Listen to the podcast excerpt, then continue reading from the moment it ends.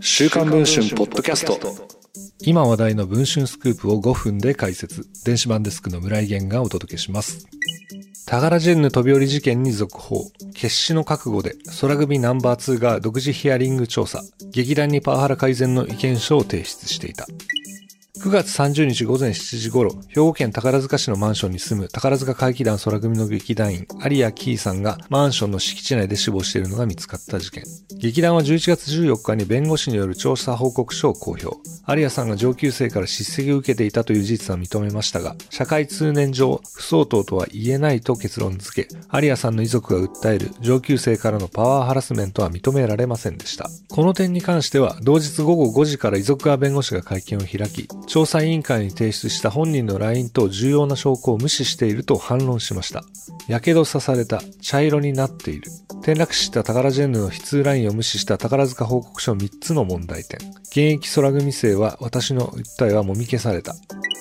今回、新たに週刊文春の取材で、アリアさんの死の数日後、空組の宝ジェンヌが立ち上がっていたことが分かりました。空組の関係者によると、事態を重く見た空組2番手スターの桜木湊さんが、組長の秋名瑠衣さんと共に下級生も含めた半数以上の生徒へのヒアリングを実施したといいます。そして先日の会見の前の11月上旬、ヒアリング結果をまとめた意見書を作成し劇団側に提出。労働環境とパワハラの是正を求めたのだといいます。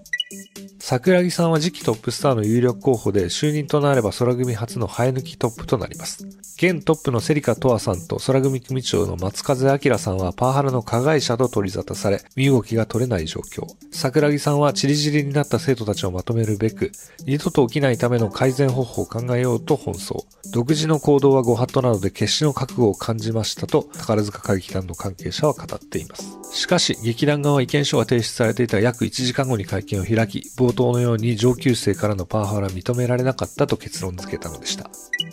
一体宝塚では何が起きているのでしょうか？現在配信中の週刊文春の電子版では、アリアさんの死の2日前に起きた下級生全員への壮絶パワハラの中身など、会見の嘘を暴いています。また、会見後の出来事も報じており、花組、雪組、星組のトップスターによる劇団幹部への直談判の様子についても報道しています。今回の事件について、週刊文春は情報を募集しています。情報をお持ちの方は、文春リックスまで情報をお寄せください。それでは本日のポッドキャストキャストはこの辺りで。